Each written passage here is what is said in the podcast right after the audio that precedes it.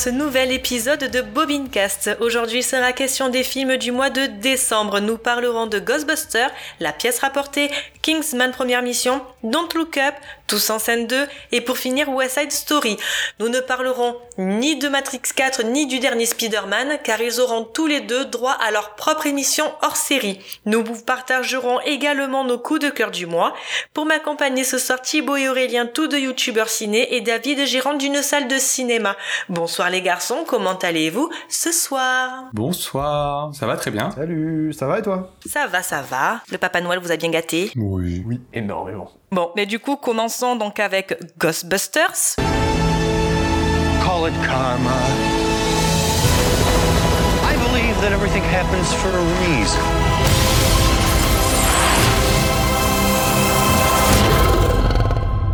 Come on, darling.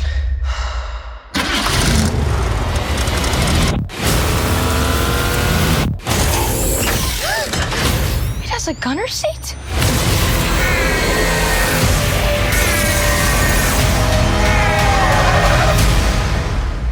Coécrit et réalisé par Jason Redman pour une durée de 2 heures et 4 minutes, Ghostbusters nous raconte l'histoire donc de Cali, endettée et expulsée de son logement et se retrouve obligée de s'installer dans la vieille maison de son père dans la petite ville de Somerville avec ses enfants. En fouillant dans la vieille bâtisse, il découvre du matériel de chasseur de fantômes appartenant à leur défunt grand père. Et David, tu es le seul à l'avoir vu ce film, donc la parole est à toi. Eh ben merci, euh, je vais euh, être très court. Alors c'est très bien. C'est juste très bien, SOS Fantôme.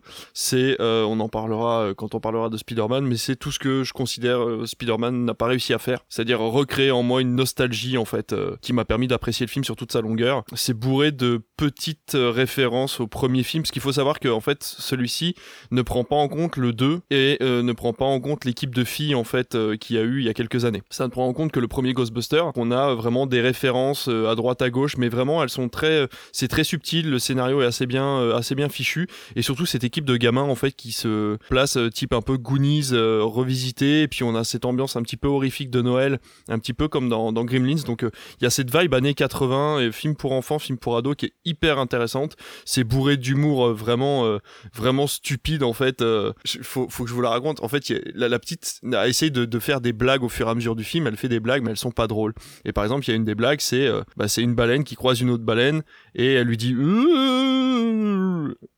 et l'autre lui répond rentre chez toi t'es bourré. Et voilà. Et donc du coup moi j'étais mort de rire en salle et c'est juste terrible. C'est c'est ce genre de blague ça me fait hurler de rire pendant une demi-heure. C'était super drôle. Par contre c'est vraiment la vibe des années 80 dans le sens où c'est bourré de pubs. C'est bourré de références à des marques dans tous les sens. Voilà ça fait de la vanne euh, un peu à la Marvel mais en mieux. Donc euh, voilà je vous le conseille énormément. Allez voir SOS Fantôme l'héritage parce que il y a euh, il y a vraiment tout ce qu'il faut. Alors attention par contre il faut être un minimum fan de la licence SOS Fantôme. Si vous n'avez pas vu le premier tout l'effet nostalgie tout ce qu'on essaye de vous donner dans le film n'aura absolument aucun intérêt. Et à ce moment-là ça perd énormément intérêt de visionnage si vous n'avez pas vu le premier SOS Fantôme. Donc euh, voilà si vous avez grandi avec SOS Fantôme c'est une bonne idée d'aller le voir. Si vous avez jamais vu SOS Fantôme passez peut-être votre chemin attendez qu'il sorte euh, en Blu-ray ou qu'il passe à la télé pour le regarder et voir si ça vous intéresse d'aller plus loin.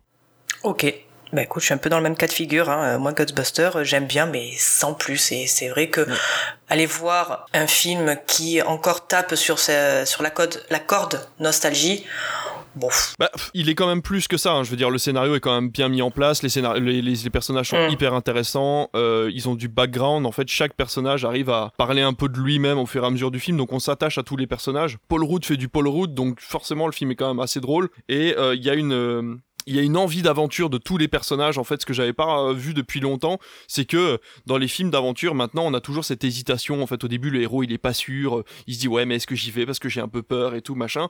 Et là non en fait tous les héros dès le début ils sont au taquet. Ils y vont direct en mode mais on s'en fout même si on n'a pas peur et même si ça déconne c'est pas grave quoi. Il y a vraiment cette vibe années 80 où on faisait des expériences et puis si ça explose bah tant pis tu perdras un bras tu vois. Enfin je sais pas c'est c'est vraiment c'est hyper intéressant quoi. Personnellement, le film me chauffait bien, mais je l'ai pas priorisé. Parce que euh, bah autant ouais Paul Rudd. Mais euh, non moi j'avais peur de du Stranger Things like. En plus il y a Finn Wolfhard dedans du coup voilà. Mais pour le côté années 80 sachant que j'adore Ghostbusters euh, mais le côté années 80 et une bande de gosses qui du coup se retrouvent au cœur du danger ça me faisait un peu trop peur. J'avais peur qu'ils reprennent le, le délire à Stranger Things. Et bah justement non parce que c'est vraiment et en plus il y a des acteurs de Stranger Things dedans donc ça aurait pu vraiment donner cette vibe là mais en fait pas du tout parce que justement les acteurs de Stranger Things au début c'est des flippettes. Tu sais il y en a un qui disparaît et puis sont en mode ouais on sait pas trop puis il y en a un qui arrête pas d'avoir peur tout le temps. Et en fait là non je veux dire les, trois gamins qui se rejoignent euh, il y en a un qui est à moitié mécano euh, il y en a une qui est hyper euh, bonne en scientifique et il y a le troisième qui fait un podcast en fait et son podcast il est,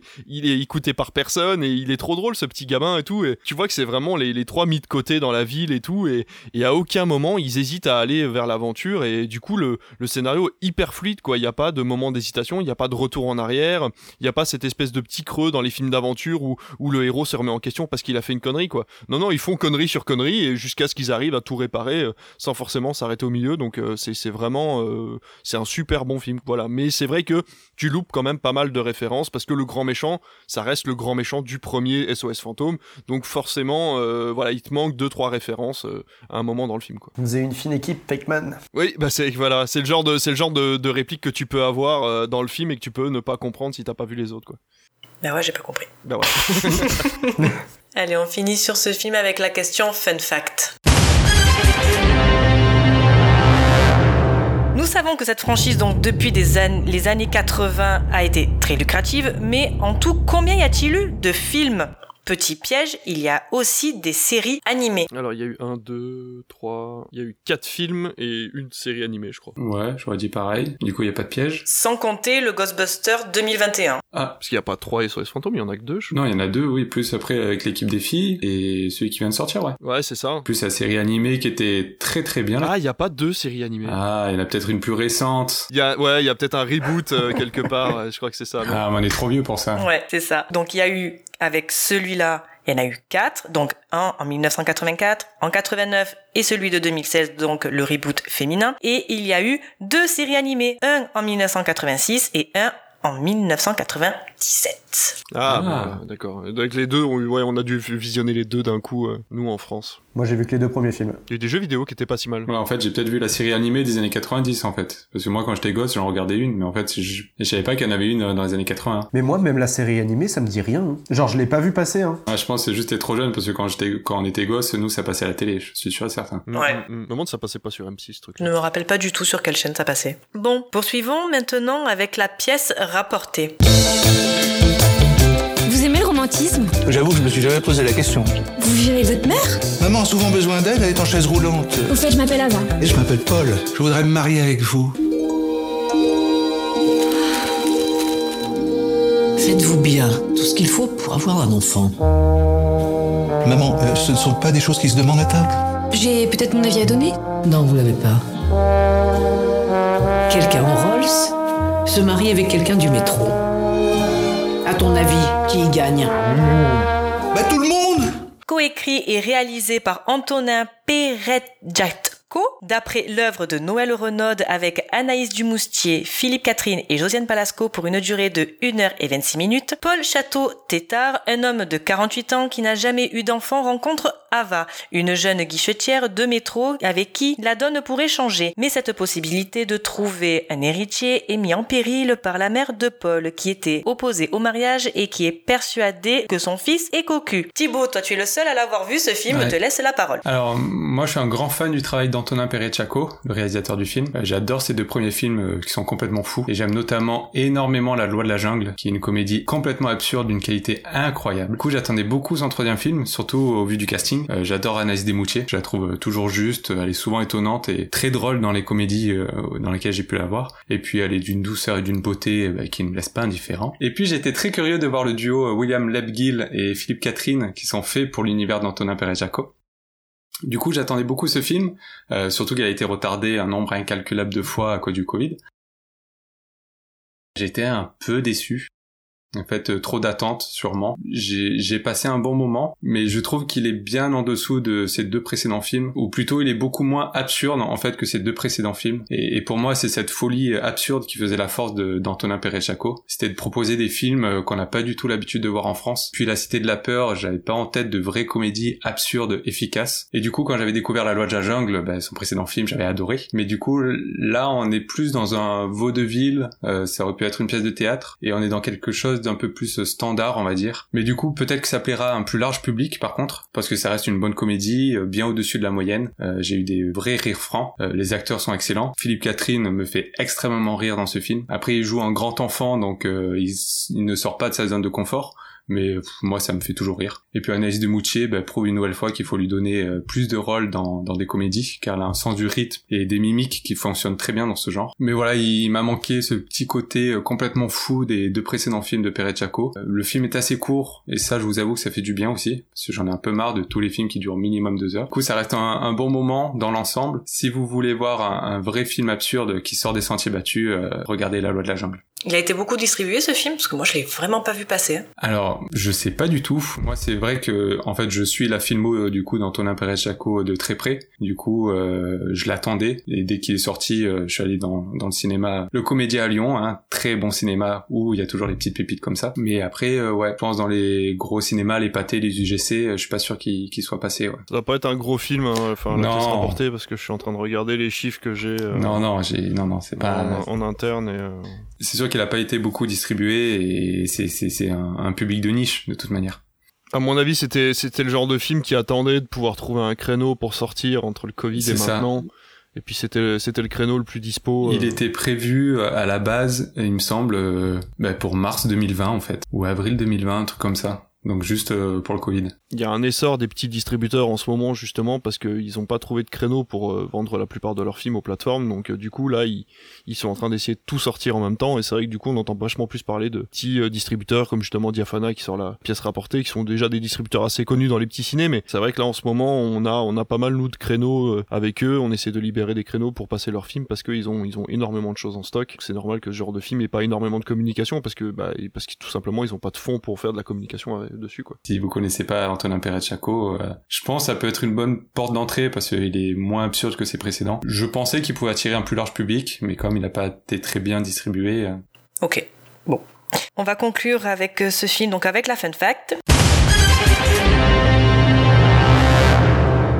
Le film a été tourné donc de fin septembre à fin octobre 2019. Mais où s'est déroulé le tournage d'après vous? Et moi je sais, j'étais à l'avant-première, il y avait Antonin Perret Chaco qui a répondu à la question. Ça se passe où dans le film? Euh, dans le film, ça se passe en banlieue parisienne. Ben, Ça a été tourné donc en région parisienne ainsi qu'en région lyonnaise et plus spécifiquement au château de Pontournai et dans les rues du 6e arrondissement. Et surtout euh, au parc de la Tête d'Or aussi. Il y a une longue scène au parc de la Tête d'Or à Lyon qui fait plaisir. Continuons donc avec Kingsman, première mission.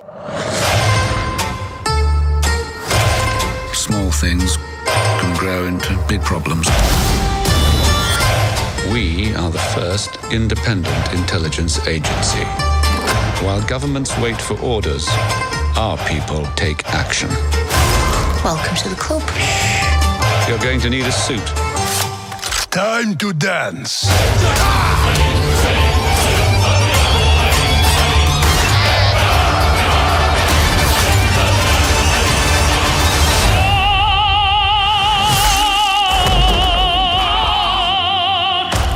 Coécrit et réalisé par Matthew Vaughn avec Ralph Fiennes, Gemma Arterton, Jim Housoun, entre autres, pour une durée de 2 heures et 11 minutes. Lorsque les pires tyrans et les plus grands génies criminels de l'histoire se réunissent pour planifier l'élimination de millions d'innocents, un homme se lance dans une course contre la montre pour contrecarrer leur plan. Et cette fois, ça, on va se faire un tête-à-tête beau parce qu'on est tous les deux à l'avoir vu. J'ai, j'avais adoré le premier, un peu moins le deuxième, et celui-là, ben, j'étais un peu euh, ben, mi-figue, mi-raisin. J'ai aimé la figue proposée par le film, j'ai aimé le raisin proposé par le film, mais j'ai trouvé les deux associés, ça ne marchait pas du tout. C'est-à-dire que j'ai aimé que le film reste dans le même esprit que ses prédécesseurs, que j'ai quand même trouvé un peu moins péchu niveau mise en scène. J'ai également aimé que le fait que l'histoire se passe pendant la Première Guerre mondiale, de ses prémices à sa conclusion, sans la réinventer, mais en lui amenant quelques effets par-ci par-là. Cependant, j'ai trouvé le tout incompatible car il oscille entre le sérieux de l'histoire et le caractère de certains personnages et la mise en scène délurée et un humour graveleux, ou pendant une scène de combat entre Rasputin et le personnage,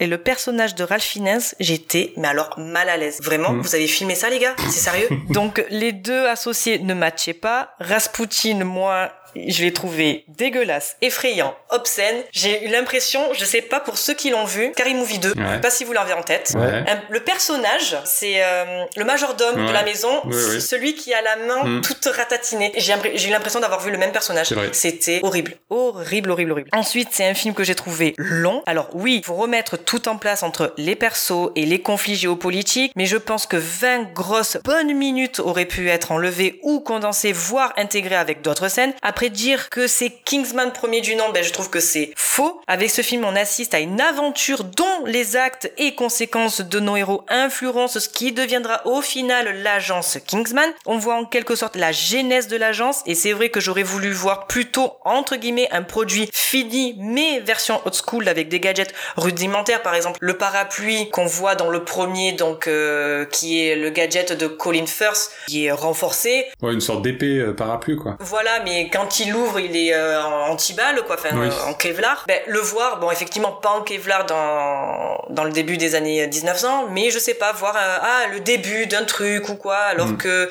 le, le méchant, lui, il a une épée euh, améliorée. Donc, euh, le côté gadget qui sont dans le premier, dans le deux, ben, on le retrouve pas. Enfin voilà, c'est ce que j'aurais voulu moi pour le coup, et tout en gardant donc les explications auxquelles nous avons eu droit. Alors le film n'est pas jeté, je le trouve juste en deçà des autres, mais il y a une scène moi qui m'a scotché à mon siège. Il y a un des personnages principaux qui va absolument partir au front. Ok, très bien, mais je n'ai pas eu peur pour ce perso. Puis, il y a un switch qui se fait entre deux personnages et le film commence là à me titiller, à me dire regarde ce qui va suivre, ça va t'intéresser. et à peine arrivé, donc euh, pour sa mission, il se porte volontaire et la scène durant cette mission où quelques soldats allemands et quelques soldats britanniques vont s'affronter sans bruit car ils sont sous un feu croisé, mais cette scène elle est magnifique. Je crois n'avoir jamais vu ça dans un film de guerre. La mise en scène, les designs des soldats sont magnifiques. La, la fin et cette séquence à laquelle je m'attendais, à laquelle je voulais voir et je pensais le réalisateur n'ayant pas les couilles de la faire, et il me la donne. Et le dénouement, c'était mais jouissif, car il a fait quelque chose de cohérent. Le petit bémol. Moi, la chose qui m'a gavé dans le film, c'était de voir Daniel Brühl en vilain, méchant, allemand. Encore une fois, c'est bon. On se l'est frappé. Euh, pour ceux qui connaissent pas, il a joué euh, Zemo dans les Marvel. Et moi, comme je l'ai adoré euh, dans Rush, qui donc reprenait la vie de Niki Lauda, la F1, donc je suis une grande fan. Il Mhm. était mais tellement bon dans ce film. Et là, de le voir une énième fois en méchant, allemand. Oh là là, mais sérieux les gars, j'en peux J'avais plus. une Glorious Bastard sans tête plutôt, mais euh, oui. Ben voilà, aussi encore dans Inglorious Bastard. Enfin, Et pareil, moi j'ai découvert, euh, vu que j'ai fait allemand euh, LV1, euh, on se tapait Goodbye Lenin euh, chaque année, et il est dans Goodbye Lenin où là il est tout tout gentil et tout, Mais voilà, tout bon. donc euh, voilà, donc c'est un excellent acteur et qu'il soit une énième fois casté pour ce genre de, de rôle, ça me fatigue. Du coup, euh, voilà, moi, ce que j'en pense de Kingsman, c'est c'est c'est ni bon ni mauvais, c'est voilà, c'est un bon film popcorn, mais qui reste quand même en deçà des, de ses prédécesseurs. Eh ben moi je suis totalement de ton avis. Euh, tout pareil. pareil pour, pour remettre dans le contexte, euh, j'adore le premier Kingsman qui avait été vraiment une véritable surprise, qui avait révolutionné le film d'action avec la scène de la chapelle là, qui est Oh là là, extra. qui est incroyable. Et j'avais beaucoup moins aimé le deuxième que je sauve grâce aux quelques scènes d'action et surtout grâce à la présence d'Elton John. Mais sinon, il était lourd. Euh, Je viens et à un moment le héros euh, qui, qui doit mettre euh, des doigts à une meuf pour mettre un micro ou une euh, puce euh, GPS, je sais plus, à l'intérieur d'elle. Oh là là, il m'avait perdu à ce moment-là. Voilà, je m'étais dit, ok, bon, si j'avais 14 ou 15 ans, j'en fais, oh, oh, oh, c'est trop drôle et tout. Et là, j'ai dit, bon, c'est bon, je suis plus la bonne cible. Du coup, quand j'ai vu qu'ils allaient faire un autre Kingsman, je me suis dit, bof. Puis quand j'ai compris que c'était un préquel, je me suis dit, ah, pourquoi pas. Quand même, Matthew Vaughn, ça reste toujours un réalisateur qui, m'a pas mal surpris par le passé, donc bon. Et bah, du coup, je n'attendais rien de ce film, et comme toi, il y a des hauts et il y a des bas, euh, mitigés. Déjà, j'étais surpris, euh, comme toi, de l'atmosphère du film, qui n'est pas drôle, alors que les deux premiers flirtaient vraiment euh, avec la comédie. Mais là, euh, il y a des passages vraiment durs avec... euh, bah, déjà, ça parle de deuil, ça parle de la Première Guerre mondiale, de conflits vraiment pas, pas joujou. Mais en même temps, le film tombe parfois dans, dans la comédie en réécrivant le conflit de la Première Guerre mondiale, et, et ça me déplaît pas totalement. Si par moments j'étais j'étais assez perdu euh, avec la présence de Lénine qui sort de n'importe où, euh, qui m'a totalement fait bugger. Mais bon, pourquoi pas? Bon, on va pas parler de la scène post générique hein, où vraiment il part il part très loin quoi. Mais ouais, ce côté théorie du complot et tout, ça ça m'a plu. Mais parfois c'est vraiment lourd et, pas du tout subtil. La scène, enfin, les, les- moi, l'humour que j'ai trouvé hyper graveleux. Il y avait des, des jeunes, je sais pas, ils devaient avoir entre 15 et 20 ans. Ils Ouais, se ouais, voilà. Et moi, franchement, je, je m'enfonçais dans le ciel. J'ai fait, mais non, vous avez fait ça. Oh. C'est avec euh, la- scène de Rasputin, le cunilingus euh, sur euh, Ralph Fiennes. Moi, j'ai vu comme ça. C'était hein. Je me suis dit, cette exactement scène. ça. Mais, mais voilà. Alors, euh, contrairement à toi, quoi. En fait, je te rejoins avec le personnage de Rasputin. Mais moi, du coup, j'ai beaucoup aimé euh, son personnage parce que euh, parce que oui, il est dégueulasse et tout, mais j'étais déçu de pas le voir plus que ça parce que je pense qu'il y avait vraiment moyen de faire un- quelque chose de grand avec ce personnage, peu mystique, on sait pas trop. euh, il y avait ce petit passage avec la cuisse de euh, Même après, tu as la tête de son fils qui est hors champ, donc euh, au niveau, ben, on va dire, de, de son bas-ventre, et lui fait, oh là là, mais non, mais fort. Mais pourtant, la chorégraphie du combat, elle, elle est super bien. Donc tu là, tu fais, ouais, c'est cool, mais c'est dégueulasse. Ben, Ah, mais c'est bien, mais... Bah voilà, et moi, moi c'est ça que je reproche au film en fait, et vraiment que ça propose des trucs cool, intéressants, puis d'un coup ça s'auto-détruit en voulant faire du trash et, et de la merde tout simplement, et c'est chiant ou c'est frustrant, Pff, comme le coup aussi des chèvres là qui font un grand écart, là, on est perdu aussi. Euh, pff, mais mais voilà, mais après après voilà, moi je me suis dit bon bah c'est du Matthew Vaughn. Euh, quand j'avais 20 ans et que j'ai découvert Kick-Ass, euh, ça m'allait très bien ce côté grotesque, mais maintenant ouais il faudrait un peu grandir avec son public, euh, je sais pas, faudrait faire quelque chose. Mais voilà, après les scènes d'action elles sont toujours incroyables. Le combat justement avec Rasputin, euh, il est excellent, la chorégraphie elle est impressionnante. Les décors sont plutôt beaux, euh, les acteurs sont plutôt bons. L'acteur qui joue le fils de Ralph Fiennes, je trouve euh, très charismatique. C'est la première fois que je le voyais. Mais voilà, c'est un bon moment, assez fun. Mais mais voilà, bon c'est un film très irrégulier. je sais pas trop quoi en penser. Si vous êtes curieux et que vous aimez les films de Matthew Vaughn, allez-y. Mais sinon, Donc euh, on va conclure avec, sur ce film avec donc la fun fact. Ce film signe les retrouvailles entre Matthew Vaughn et Aaron Taylor Johnson. Vous voyez qui c'est oui, qui casse. Mais dans quel autre film l'a-t-il dirigé X-Men le commencement. Bah, qui casse Non Un autre film que qui casse Bah ouais, mais il m'a spoilé ma réponse en X-Men, le fait. commencement. Non, c'était qui casse. Ah Attends, vas-y, refais-la. Vas-y, refais, refais, refais, refais, on va couper. Refais ta réponse. Tu veux qu'on fasse des propositions qui n'ont rien Ah à non, voir je vais la entre temps garder, elle est trop bien. Ah non, elle est trop bien, je vais la garder. M'a spoilé ma réponse. En vrai, je pense que c'est la, en vrai, en vrai, je pense que c'est la fun fact euh, la plus facile que tu nous aies lâchée aussi depuis le début. Ouais. Parce que Ouais. même moi j'avais la réponse alors que depuis le début, à chaque fois que tu lances une fun fact, je suis complètement à côté de la plaque. Bon, enchaînons avec Don't Look Up. This is the worst news in the history of humanity. He just blew us off. What are we gonna do? We have to release the information. So we just leak it. The yelling lady. Not so. Not so much.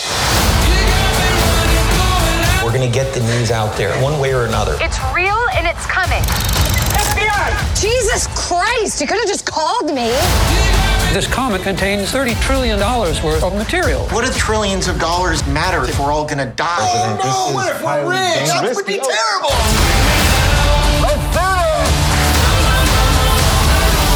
You guys discovered a comet? I have a tattoo of a shooting star on my back. Écrit et réalisé par Adam McKay avec Leonardo DiCaprio, Jennifer Lawrence, Meryl Streep, Kate Blanchett, Timothy Chalamet pour ne citer que pour une durée de 2 heures et 22 minutes. Inspiré Par le thème de l'actuelle crise climatique, le film évoque la chute prochaine d'une grande comète qui va complètement ravager la Terre, découverte par les scientifiques Randall Minji et Kate Dibiaski, et la difficulté qu'ils rencontrent pour prévenir le monde face à la désinformation, au déni, ainsi qu'à la culpabilité de la présidente des États-Unis sous la coupe du puissant créateur d'une grande entreprise technologique.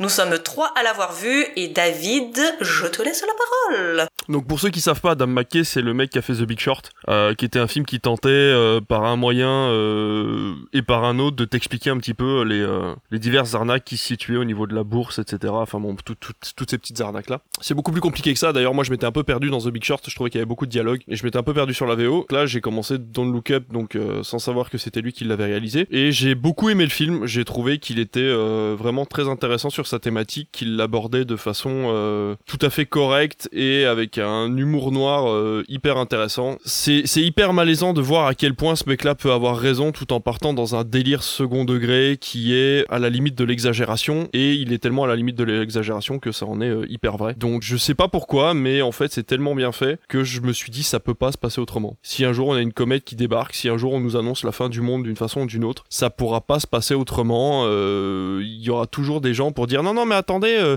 si on attend une petite semaine, je peux essayer de me faire du blé sur le petit coin de terre là et puis je vais voir, on va tous vous sauver. Le seul point qui m'a gêné dans le film, c'est Jonah Hill. Je trouve que ça fonctionne pas du tout. Je trouve qu'il est hyper désagréable. Les, blagues, euh, les blagues redondantes. Enfin, c'est toujours les mêmes blagues en fait. Et il reprend un peu. C'est dommage parce que il avait une belle carrière. Il a, un- il a un beau jeu. Et euh, là, on lui, on lui a demandé de jouer ce qu'il fait, ce qu'il a fait dans Superbad ou ce qu'il a fait dans, ces films-là. Et j'ai trouvé ça vraiment dommage qu'il joue le, le rôle du petit débile alors que c'est un mec qui a la carrure pour jouer des, des grands, des, des grands rôles. Caprio est juste au top. Ce mec euh, te fait des monologues, mais comme jamais j'ai vu ça. Je l'ai trouvé extraordinaire. Jennifer Lawrence, elle est là. Elle, fait son, elle fait son taf. euh, elle est pas mal. Timothée Chalamet, pour le peu qu'on le voit, je l'ai trouvé très drôle.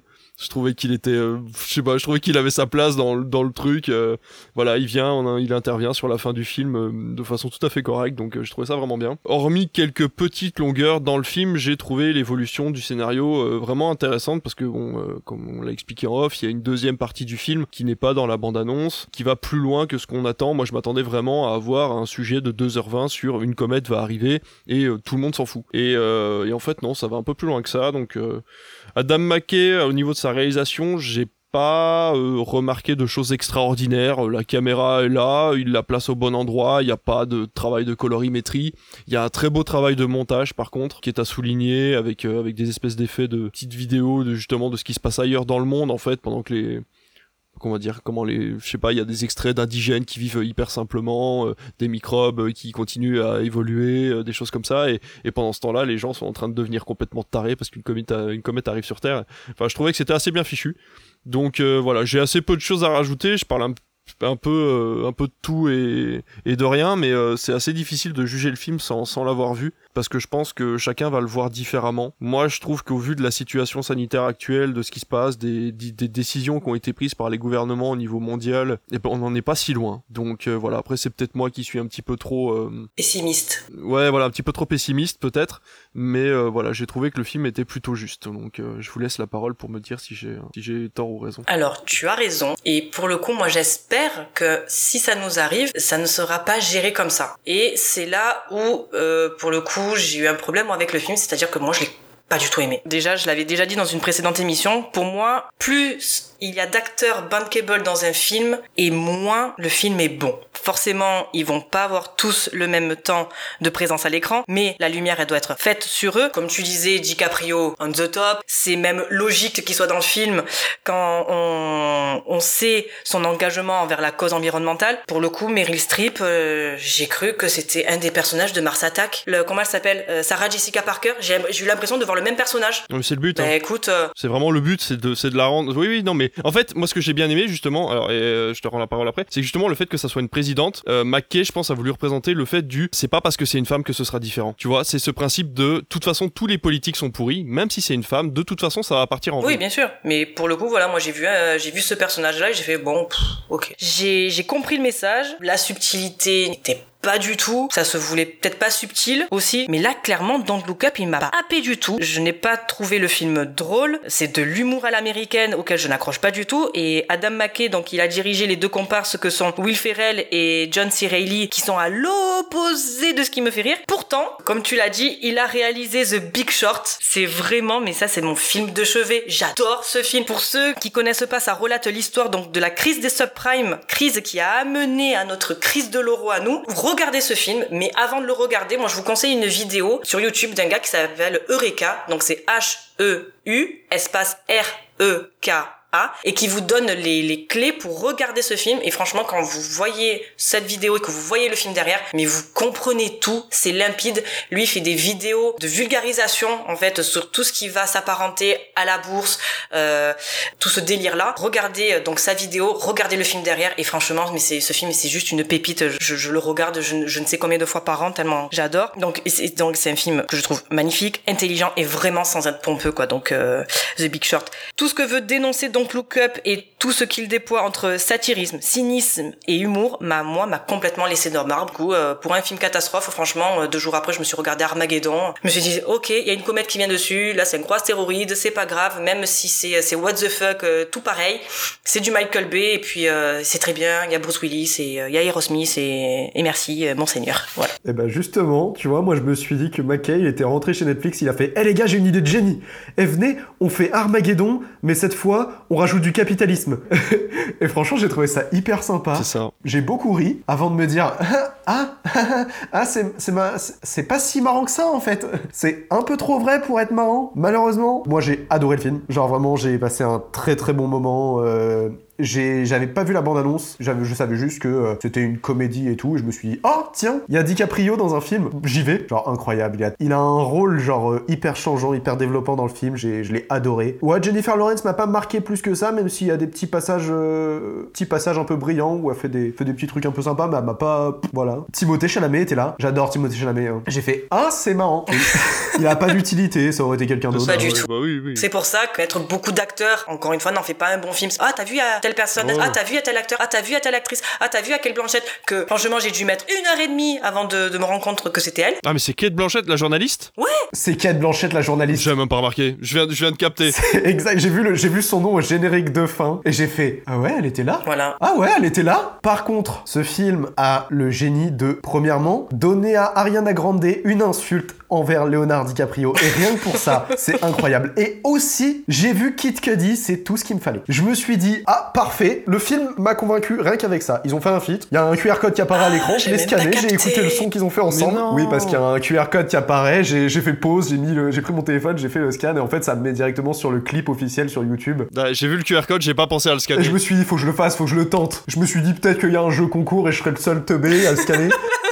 Ou je découvrirai peut-être une comète. Bon, c'est pas, cas. Vraiment, j'ai trouvé ça sympa. J'ai trouvé que c'était un peu le croisement entre entre Armageddon et Silicon Valley. Et ouais un peu le, le côté euh, les riches euh, qui veulent euh, qui veulent faire des richesses en disant oui ça va créer des emplois pendant que les gens un peu plus lambda se disent mais nous en fait on veut vivre donc juste détruisez-le. Il y a un moment où je me suis un peu perdu c'est le tout le côté bah do- du coup don't look up. Ouais. c'est le, le côté un peu bah vax anti vax quoi. C'est ça.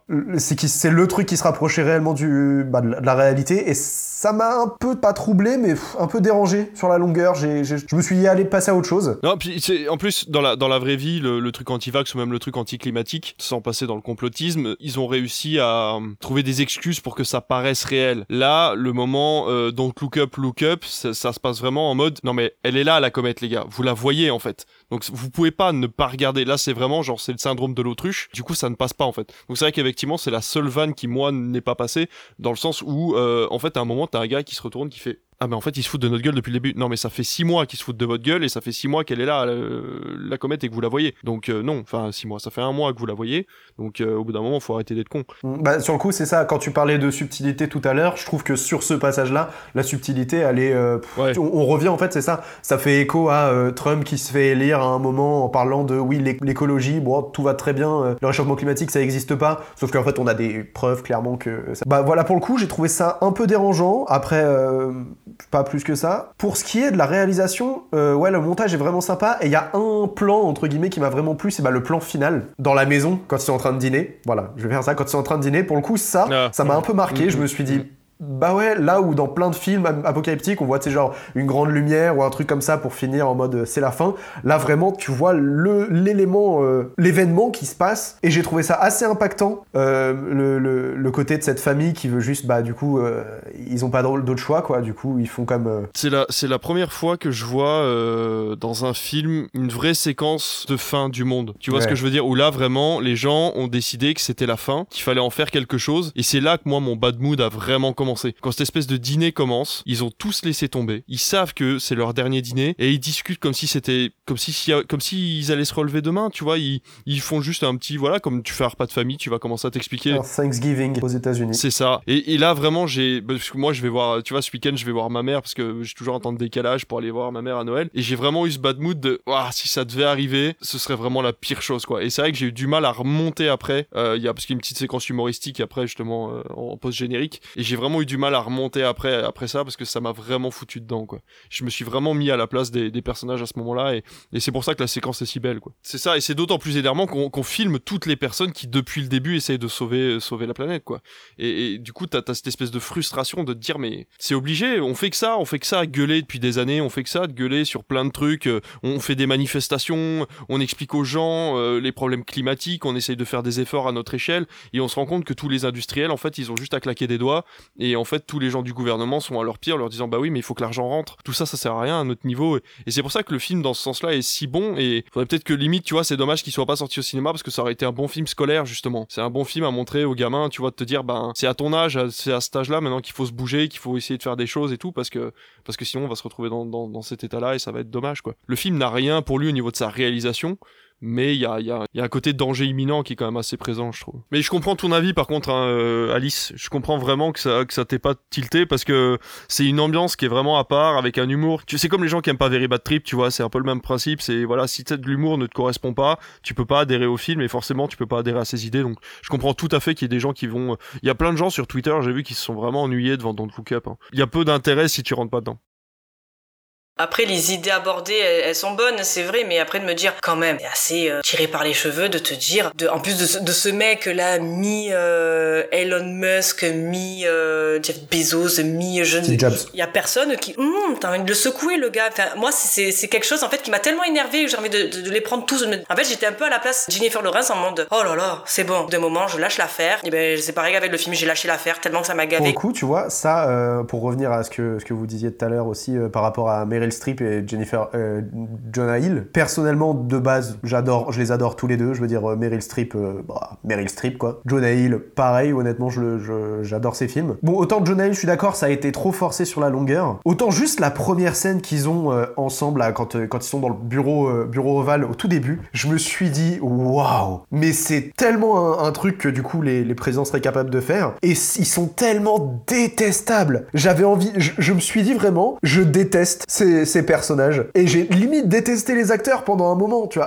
alors, que euh, je les aime vraiment. C'est à quel point j'ai trouvé, je les ai trouvés vraiment bons et vraiment convaincants sur, le coup euh, à ce moment-là. Mais oui, je suis d'accord quand même que Jonah Hill, euh, en fait, il est, il est passé de le second détestable, en fait, au second détestable et teubé. Vraiment, il a eu, il a un le côté idiot qui ressort au fur et à mesure du film, qui n'a vraiment plus aucun sens. Et même, bah, du coup, à la fin, tu t'en rends compte, quoi. Tu, tu te dis, bah, en fait, t'es, c'est pour ça ils ont rajouté l'équation du racisme et tout dans le film, ce qui était pas forcément utile en fait. Il y a, toute une euh, toute une partie du film qui était pas forcément nécessaire. Ils auraient dû se concentrer vraiment sur le côté climat. Enfin, on pourrait en parler pendant des heures, mais tu dis ouais ça tient pas la route, mais en fait, enfin, je suis désolé, mais la présidente des États-Unis là, c'est clairement Trump. Les mecs ont élu un gars qui dans son dans son discours avant d'être élu président euh, allait complètement fermer les frontières du pays, allait euh, demander aux États-Unis de se débrouiller toute seule, ne croyait pas au changement climatique et ce gars-là a été élu. Les Américains ont élu un acteur parce qu'il avait une bonne tête. Les Américains ont élu un gars qui a créé le, enfin, qui a, qui a été mêlé aux affaires du Watergate. À partir de ce moment-là, tu dis qu'un Américain qui fait un film sur les États-Unis sur les problèmes politiques des États-Unis va forcément aller encore plus dans l'exagération parce que, bah, il faut toujours aller plus loin. Ils ont élu des gens qui étaient complètement débiles et les seuls gens à peu près corrects qu'ils ont élus se sont fait tuer, enfin, sont fait assassiner. Au bout d'un moment, je pense que là, on, est, on est, on, est sur, euh, bah,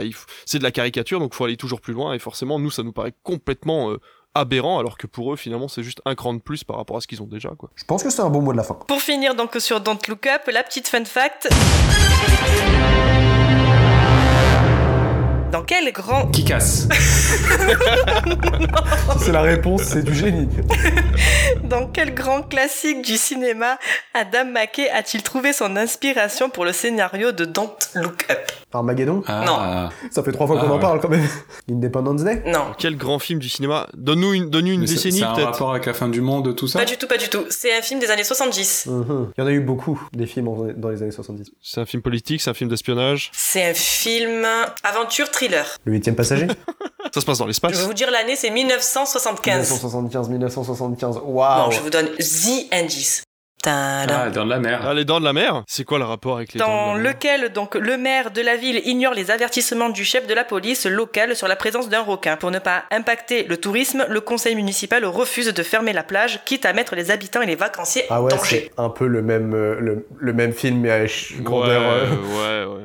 Ouais, c'est pas la même échelle. C'est ouais. pas juste une plage. Tu dis que parfois ils vont chercher leur inspiration un Je me peu, suis euh, inspiré du moment où il y a Indiana Jones qui part pisser entre deux arbres. C'est ça. Allez, on part sur un scénario. Poursuivons avec Tous en scène 2.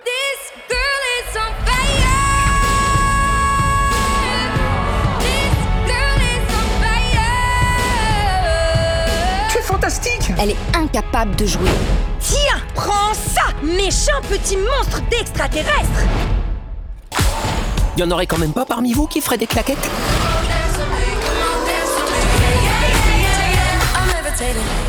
Le nouveau film d'animation du studio Illumination, à qui l'on doit également Les Mois Moches et Méchants, pour une durée de 1h50. Buster Moon et ses amis essaient de convaincre la star de rock recluse Clay Calloway de rejoindre leur nouveau show. Nous sommes trois à l'avoir vu, Ah. et Thibaut, je te laisse la parole. Ah.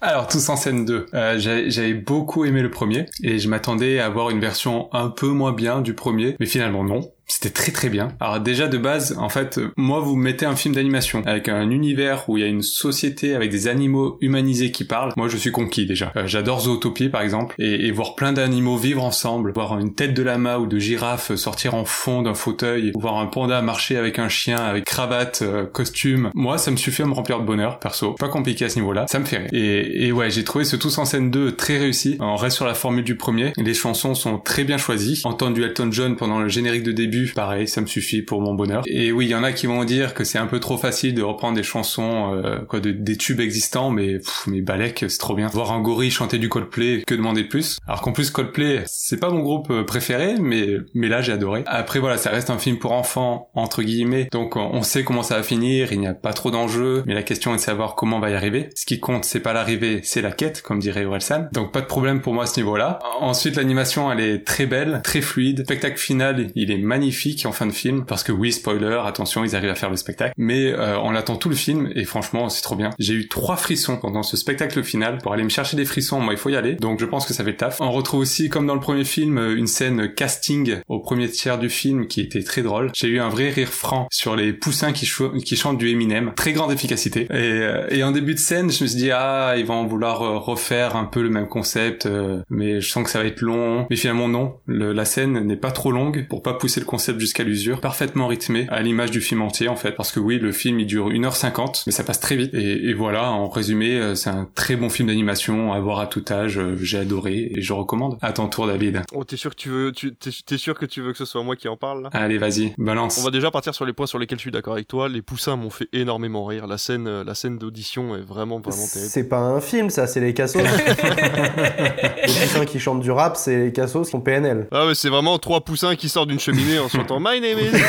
c'est très drôle. Donc euh, non non, c'est assez sympa. D'accord que le spectacle final est d'une d'une somptuosité absolument folle et je, je rêve de partir à Las Vegas ou à Broadway pour voir un spectacle de cette envergure. Surtout que ça m'a fait penser au spectacle que n'a jamais pu faire euh, du coup l'auteur de Tic Tic Boom dont on parlait la dernière fois justement, c'était cette fameuse euh, comédie musicale sur l'espace. Donc ça, je suis d'accord avec toi. L'animation est top. Enfin, je dirais Illumination, ça a toujours été des gars qui ont fait une super animation, que ce soit sur Moi Moche et Méchant, sur le Lorax. J'ai toujours adoré ce qu'ils ont fait. Et euh, là, ils se sont légèrement améliorés sur les ombres et les couleurs, donc c'est vraiment vraiment top. Moi, ce qui m'a posé problème, c'est vraiment le scénario en fait et le rythme euh, avec lequel avancent les personnages. Alors tu dis que c'est pas important, effectivement, euh, dans certains euh, dessins animés, ça me gêne pas, mais là, je trouvais qu'il y avait vraiment zéro enjeu dans le sens où, eh ben, je m'en fous en fait. Je m'en fous qu'ils aillent à Las Vegas, ça m'intéresse pas. Ton équipe le suit euh, sans hésitation en mode euh, tout le monde abandonne sa vie pour partir à Las Vegas, euh, faire une audition et, va, et tout le monde va rester des mois là-bas. J'ai trouvé ça un peu bizarre. À chaque... Ils le suivent vraiment comme un messie en permanence et ils ont jamais de doute. T'as vu le premier ou pas du tout? J'ai vu le premier, ouais. Je l'ai vu il y a longtemps, alors peut-être que ça se passait pareil dans le premier, mais j'ai pas ressenti ça. Bah c'est avec le premier quoi. Le, le du coup le koala, le koala euh, prend euh, une place. Moi ça m'a pas choqué que tout le monde le suive parce que euh, avec tout ce qui se passe dans le premier, euh, déjà il, il aide à mort. euh. D'accord. Puis l'occasion d'aller d'aller à Ve- à Vegas, de potentiellement faire un, un show là-bas, enfin ça se refuse pas quoi. Ouais, ouais.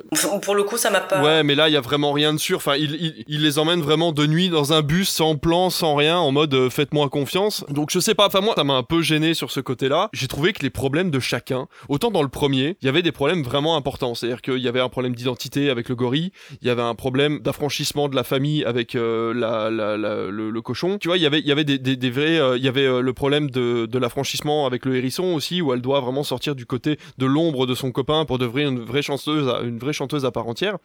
Là, il y a deux problématiques. C'est euh, la meuf qui arrive pas à sauter de son de son truc là parce qu'elle ose pas et du coup elle a pas son premier rôle. Et euh, l'autre qui arrive pas à danser et qui arrive à danser en deux jours parce qu'il croise une meuf qui fait de la danse dans la rue. Il y a l'éléphant aussi qui arrive pas à, à draguer. Ah oui, et il y a l'éléphant qui arrive pas à parler à son amoureux. Et du coup, franchement, j'ai trouvé que les thématiques étaient vraiment ridicules par rapport au premier. Il y avait aucune ambition. Et en plus de ça, elles se résolvent pendant et non pas juste avant. Parce que souvent, la pression que t'as pendant un film, c'est la résolution du problème de chacun des personnages avant le spectacle final. Et quand ils arrivent au spectacle final, bam, le spectacle final, il va d'un coup, tu vois, et tout est magnifique.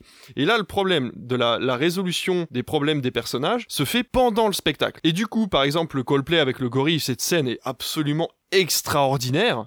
Et pourtant, il y a un moment d'hésitation où il se fait tacler et il est obligé de recommencer et de se réassurer, de repartir sur une assurance, machin, etc. Pareil pour le cochon, qui finalement, elle a un super moment, elle va sauter de son plongeoir et boum, elle ose pas. Et du coup, elle ose une fois que la musique s'est arrêtée parce que bah, Moon s'est fait jeter et elle va devoir sauter pour aller le rattraper, ça m'a bloqué dans le sens mais laissez-moi mon spectacle final quoi. Laissez-moi cette scène finale de 20 minutes où je kiffe juste des chansons les unes après les autres avec des couleurs partout et tout et non à chaque fois la chanson était cassée au milieu pour euh, à part bah, l'éléphant du coup euh, je crois qu'elle arrive à faire sa chanson en entier parce que elle arrive à s'en rendre compte juste avant. Je ça dommage quoi, il y a pas cette continuité à la fin et alors dernier point qui m'a agacé au plus haut point, c'est que le chanteur là, qui ils doivent aller chercher. euh, Clay Calloway. Calloway, il est en mode eh, approchez pas de ma maison. Euh, déjà, il grillage les maisons avec de l'électricité. What the fuck et, euh, et du coup, il est en mode ouais, restez pas là et tout machin. Donc Moon est obligé de se barrer. Et le hérisson, il arrive et tung, tung, tung, il joue trois trucs de guitare. Le mec s'assied à côté d'elle. Il fait ok, je vais avec toi. Le mec, ça fait 15 ans qu'il a parlé à personne. Il est dépressif à mort et il entend quatre notes de guitare d'une meuf qu'il connaît Ouais. pas. Et ça y est, on part là- à Las Vegas. Quoi. Là, là, je, te, je te rejoins, c'est, je trouve ça va trop vite Voilà. aussi. Et du coup, pour 1h50 de film, en fait, j'ai pas compris, ou alors, j'ai pas vu le temps passer, mais je n'ai pas compris le rythme du film, à quel point le film pouvait durer 1h50 alors qu'il raconte si peu de choses, en fait. Voilà, voilà pourquoi moi j'ai pas aimé Tous en scène, c'est que par rapport à l'ambition du premier, et ce qu'il arrivait à réaliser et à donner aux spectateurs dans le premier film, je trouve que le deuxième manque clairement d'ambition par rapport à ce qu'il était capable de faire, surtout qu'il y avait énormément de thématiques qui pouvaient être abordées, et pas forcément juste un problème de vertige et un problème de, de pas de danse, quoi. Ah, je comprends, je comprends. Moi, c'est vrai que, ouais, le côté scénario, quand il y en a pas, ça m'embête, mais je sais pas. Là, j'étais en transporté quand même. chaque film est différent, chaque spectateur est différent dans tous les cas, donc on se laisse transporter ou pas par un film, et on le voit euh, depuis qu'on a commencé ces émissions, à chaque fois on a des avis différents sur, euh, sur un même thème, donc euh, après c'est, je trouve ça logique, mais c'est vrai que voilà, euh, je m'attendais vraiment à quelque chose d'extraordinaire. Peut-être que j'avais des attentes trop hautes, encore une fois. hein. Ah, peut-être j'avais des attentes trop basses, moi Ouais, aussi. ça c'est doit être ça. peut-être ça, ouais, peut-être ça, mais ouais, voilà, je te dis, ce spectacle final, j'ai juste trouvé ça dommage parce que justement, la chanson de Coldplay, elle commence vraiment top, ça, ça va crescendo, c'est super joli, euh, les trucs avec les bâtons et tout, j'ai trouvé ça génial, et blam, il se fait tacler, quoi. Mode, bah non, c'est dommage, tu vois. Et toi, Alice, du coup, dis-nous tout. Alors, moi j'adore les comédies musicales et j'ai adoré le, premier et ce nouvel plus franchement, bah, il a pas dérogé à la règle, je me suis mais régalé devant quoi. J'ai adoré, j'ai vraiment pas vu les 1h50 passer. Alors, comme tu disais, l'histoire ne diffère pas tellement du premier. On passe juste d'une salle, d'une ville à, à un show type Las Vegas. Donc, en gros, c'est le truc. Le cast vocal, je l'ai trouvé mais incroyable. On a Matthew McConaughey, on a Reese Witherspoon, Scarlett Johansson, Taron Egerton, qui a noté dans le premier, il chantait du Elton John avant de l'interpréter dans Rocketman. Comme quoi, ça lui a porté chance. Pour que leur show se fasse, ils vont devoir faire revenir sur le, donc, devant de la scène un artiste reclus suite au décès de sa femme, artiste joué par Bono. Ah, c'est Bono? Ouais. Ah putain, je me suis posé la question justement. À un moment, je me dis, ah, ce serait pas Bruce Priestley Christine quand même. Mais non, c'est Polo. Euh, juste, juste, je vous, je vous coupe. Euh, vous l'avez vu en VO Euh, non, parce que les horaires étaient pourris Ah. quand j'ai vu en VF. Non, non, non, mais pareil, je l'ai vu en Mais VF. les chansons, de toute façon, c'est. Mais les chansons étaient en VO. Ouais, De mais toute façon, les chansons, c'est c'est en VO quoi. Je me suis posé la question, je me suis dit, non, ils vont pas faire chanter euh, Jennifer et toute la clique là. Ah non, pitié. Ah non, ah là pour le coup, je crois que je me tirais une balle, je Ouais, sortais ouais, là. ouais, complètement. Mais c'est d'ailleurs bizarre qu'ils ont été chercher des chanteurs et des chanteuses pour faire les voix en français alors qu'ils chantent Bah, ils ont pris. euh, Ils ont pris Marion Bartoli, alors heureusement qu'elle chante pas, je pense. C'est Jennifer Bartoli, c'est la chanteuse. Putain, c'est pas Marion Bartoli. Je me disais, mais qu'est-ce que. D'accord, elle a arrêté le tennis, mais au point de devenir doubleuse, bon, pourquoi pas Ok, tout ça, c'est- tout s'explique. oui, je la connais même pas. C'est quoi C'est une, joueuse- de tennis, Marion, Bart- Marion Bartoli, oui. Et je me disais, j'ai- au moment où t'as dit ça, j'ai fait putain, elle, fait- elle- elle s'est reconvertie. Moi aussi. Je me suis dit, ah, ben ça y est, elle veut être actrice ou quoi, elle fait du doublage. Du coup, le film, je l'ai trouvé donc moins grandiloquent quant à l'évolution des personnages, qui dans le pre- premier devaient surpasser donc leurs doutes, peurs, interdictions, etc. Celui-là, il est un peu plus funky, j'ai trouvé chaleureux, bon délire aussi. Les musiques euh, sont euh, multigénérationnelles comme dans le premier. Alors j'ai trouvé les mu- j'ai trouvé qu'il y avait plus de bonne musique dans le premier Il y que avait dans le plus de culte en fait. Là, c'est plus, c'est du récent connu top 10, tu vois. Mais dans le premier, c'était vraiment, c'est des chansons cultes. Et du coup, c'est vrai que ça crée un peu la différence. du Shawn Mendes, mais euh, voilà, il y a aussi du Aretha, Aretha Franklin, du U2, même du System of the Down. C'est ce que j'allais dire, il y a pas du System of a Down à un moment dans, dans la bande-annonce Si, mais 10, 10 secondes, Ouais, quoi. ah mais cette scène, mais mort de Parce que la rire. bande-annonce m'a bien fait marrer. Et... Ça dure 10 secondes, c'est dommage. Ouais, c'est dommage, mais euh, un fou Mais rire. pareil, je l'avais vu dans la bande-annonce, donc j'ai pas été surpris, mais quand j'avais vu la bande-annonce, j'avais halluciné aussi. ouais. La musique de fin, donc chantée par Bono et Scarlett Johansson, moi, elle m'a foutu mais les poils. Je voulais assister vraiment à ce, ce spectacle. L'animation, je l'ai trouvée très belle. J'ai vraiment passé deux très bonnes heures. Je sautillais sur mon siège, je chantais. Donc voilà, ne l'écoutez pas, ce, ce, ce vieux rabougri, et allez voir Tous en scène 2 avec vos enfants, vos petits-neveux et ou nièces, même seul comme je l'ai fait. Moi, je suis allé avec ma femme, euh, au milieu des gosses, c'était très bien. Je vous déconseillerais pas d'aller le voir. hein. Allez le voir vraiment, parce qu'en plus, il y a, il y a vraiment, les chansons sont vraiment cool et tout. Ça a pas fonctionné sur moi. Je m'attendais à plus du côté d'Illumination, mais non, non, par contre, allez le voir, parce qu'on passe quand même un bon moment. Puis en plus, pour les enfants, c'est génial. Enfin, moi, mes enfants, ils l'ont vu, ils ont kiffé. hein. Ils ont adoré. Euh, Ma, ma, ma petite qui a 3 ans, elle a pas bougé de son siège pendant 1h50. Donc c'est que le film fait effet et qu'il fonctionne bien. Donc il y a, y a pas de souci là-dessus. Euh, non, non, faut, faut y aller. Mais moi, j'ai pas aimé.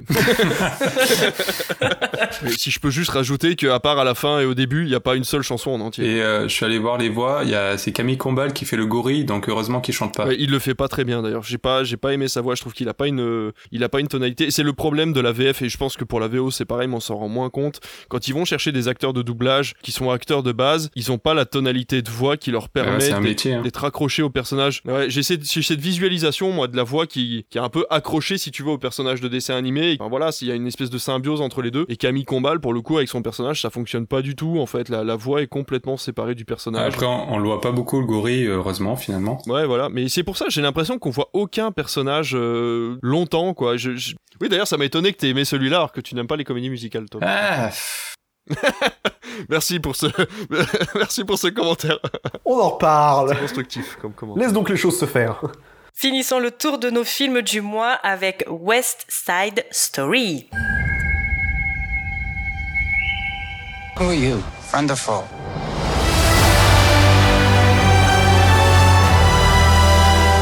go with him, no one will ever forgive you.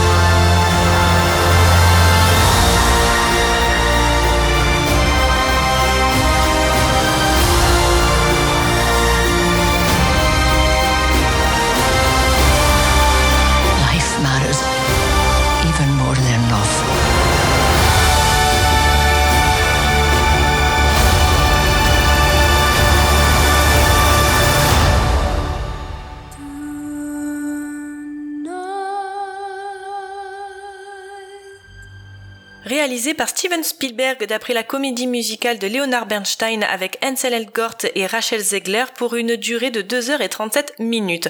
West Side Story raconte l'histoire légendaire d'un amour naissant sur fond de rix entre bandes rivales dans le New York de 1957. Nous l'avons tous vu et je commencerai par vous redire encore une fois, j'adore les comédies musicales et pourtant je n'ai pas aimé cette nouvelle version. Alors c'est du Spielberg, il y a rien à redire, il sait tenir sa caméra, il y a des plans qui sont très très beau, mais j'adore tellement la version de 1961, donc de Robert Wise, que pour moi il est très difficile de passer après. Alors, il y a des scènes effectivement que j'ai beaucoup aimées de West Side Story, de Spielberg, notamment la scène de l'affrontement entre, euh, gangs, qui était beaucoup plus punchy. Par contre, je n'ai pas aimé le, le fait qu'il interchange les chansons. Il recolle effectivement au musical d'origine, mais je trouve que l'histoire perd en fluidité et en cohérence. Je trouve qu'il n'y a aucune alchimie entre les deux personnages principaux. Ils disent leurs textes, ils chantent leurs chansons, ils font leur acting, mais il n'y a pas de petite étincelle. Donc, euh, j'ai pas tellement cru euh, à leur histoire. On met un petit background au personnage principal, donc de Anton, Tony, qui était plutôt sympa. Ça lui donnait un peu plus de profondeur. Mais à part ça, ce sont 2h30 qui étaient plutôt sympathiques, mais c'est pas un film que je reverrai parce que, encore une fois, j'aime beaucoup trop la version de 1961. Voilà, j'ai pas, j'ai pas beaucoup de choses à dire sur ce film. Je, je, vous, je vais vous laisser très vite la parole. C'est, c'est beau, c'est mime, c'est très bien réalisé, c'est propre, ça sort pas du cadre. C'est un Spielberg, de très belles séquences euh, de chorégraphie mais ça ne m'a pas transporté. Bah moi j'ai bien aimé ce film. Genre vraiment j'ai passé un très bon moment. En gros euh, le, premier, euh, la version originale, je l'ai vu il y a un bon moment et je me souvenais pas totalement de tout. Genre vraiment j'ai regardé le film et je me suis demandé, enfin je me souvenais pas en fait vraiment de l'histoire ou tout ça. Et du coup je l'ai revu après. Bah je préfère celle de Spielberg. Hein. Franchement, euh, bah ouais scénaristiquement c'est Roméo et Juliette donc c'est shakespearien, c'est classique, ça casse pas trois pattes un canard. Enfin à l'époque si, maintenant on connaît. Mais je trouve que Spielberg il a réussi à réinventer le truc de nos jours, à l'adapter à notre, à la vie actuelle et même au cinéma actuel pour en faire vraiment quelque chose d'assez nouveau avec un œil neuf en fait. Enfin, je trouve qu'il a pas cherché à refaire le film mais plus à lui rendre hommage en poussant à fond certaines mises en scène. Et j'ai trouvé ça vraiment très sympa. Il y, a des petits changements du coup de, de, de, bah, personnages. Je crois que c'est le, le, personnage de, euh, de la fille, une personne avec une transidentité, il me semble, si j'ai bien compris. Et pour le coup, ouais, j'ai trouvé ça assez intéressant parce que du coup, bah, c'est ça, ça s'adapte à de nos jours et donc euh,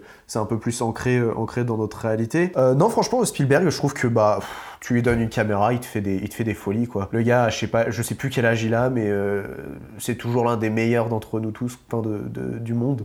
Genre il arrive à faire des nouveautés à chaque fois. Bon, c'est pas le meilleur de ses films, puis c'est pas la meilleure des comédies musicales non plus, hein, euh, parce que bah, les chansons, honnêtement, ouais, c'est ça, il y en a trois qui m'ont marqué. Le reste, c'est pas ce que j'écouterais euh, souvent, alors que j'écoute souvent des chansons de comédie musicale. Mais j'ai passé un bon moment, j'ai ri un peu par moment. Je suis assez d'accord sur le fait que le, il casse l'ambiance, euh, il arrive à poser une situation dramatique et d'un coup il vient casser l'ambiance avec euh, une scène de chanson bah, dans, le, centre commercial quand elles sont en train de nettoyer. Euh, ça m'a un peu gêné, mais pour le coup ça a vite changé, de, cap, donc ça, ça va. Honnêtement, j'ai pas grand chose à dire sur le film, je trouve ça. Moi j'ai passé un bon moment, j'ai trouvé sympa. C'est pas le meilleur film de l'année, c'est pas le pire. C'est pas le meilleur Spielberg, c'est pas le pire. Voilà, il est là, je le casse dans sa filmo et euh, un de ces quatre, je pense que si je me sens mal, je me poserai euh, devant, devant ma télé, je le regarderai. Il y a un pire Spielberg? Et eh, c'est une bonne question. Maintenant que tu poses la question. Ah, à mon avis, dans la note des fans, ça va être intelligent. J'ai une question. Il était dans le coin quand ils ont fait euh, Indiana Jones 4 Ah bah oui, c'est lui qui a fait le 4, ouais. C'est lui qui a fait le 4 Ouais, ouais. Bah voilà. Ah bah voilà. je pense que qu'on a la réponse. Ouais, ouais, on a Moi, je vais me faire taper, mais je déteste Ready Player One. Faut savoir qu'Aurélien a jeté ses écouteurs de nerfs. Et ce film. Et j'ai pointé mon mur derrière moi pour montrer toutes les affiches de Ready Player One. Bon, après, Ready Player One, c'est un film de niche, hein, je comprends. Faut en parler des heures tellement je l'aime pas. Et du coup, t'en as pensé quoi, toi, Thibaut, de, de West Side Story? Bien, bien. Bon. en fait, comme vous avez pu le remarquer peut-être depuis qu'on a commencé ce merveilleux podcast, j'ai un amour assez bipolaire pour les comédies musicales. Euh, des fois, j'aime. Des fois, pas du tout. Des fois, les 15 premières minutes. Ouais. Des fois, j'adore les 15 premières minutes, puis des fois, je déteste le reste. En fait, moi, les comédies musicales, avant 2017, je pensais pas trop aimer. Puis j'ai découvert La La Land, puis Rocketman. Je me suis dit, ah, en fait, c'est génial, les comédies musicales. Et cette année, il y a eu Annette, In the Heights, Tic Tic Boom. Et finalement, euh, non, c'est peut-être pas si bien que ça, les comédies musicales, ou en tout cas, c'est pas mon délire, euh, mis à part la scène d'intro de In the Heights, bien entendu. Et, et du coup, je me suis dit, bon, peut-être que les comédies musicales, c'est pas mon délire, je vais quand même laisser une dernière chance à ce West Side Story version Spielberg. Et, euh, bah, c'était bien, mais effectivement, peut-être que comédie musicale, euh, non, c'est pas ma passion numéro un. Ou plutôt, je me suis rendu compte grâce à ce film que en fait, ce que j'aime dans les comédies musicales, ce sont les chorégraphies, les danses. Mais par contre, les chansons, quand il n'y a pas de danse autour, ah, je trouve ça lourd, mais d'une lourdeur. Et, et ce West Side Story, euh, je trouve que c'est un peu le, la comédie musicale, euh, j'ai envie de dire de, de base, mais euh, pas forcément le bon mot. Euh... Plutôt à l'ancienne. Ouais, ouais c'est un, la comédie musicale de référence, quoi. Sans, si vous aimez comédie musicale, vous allez adorer.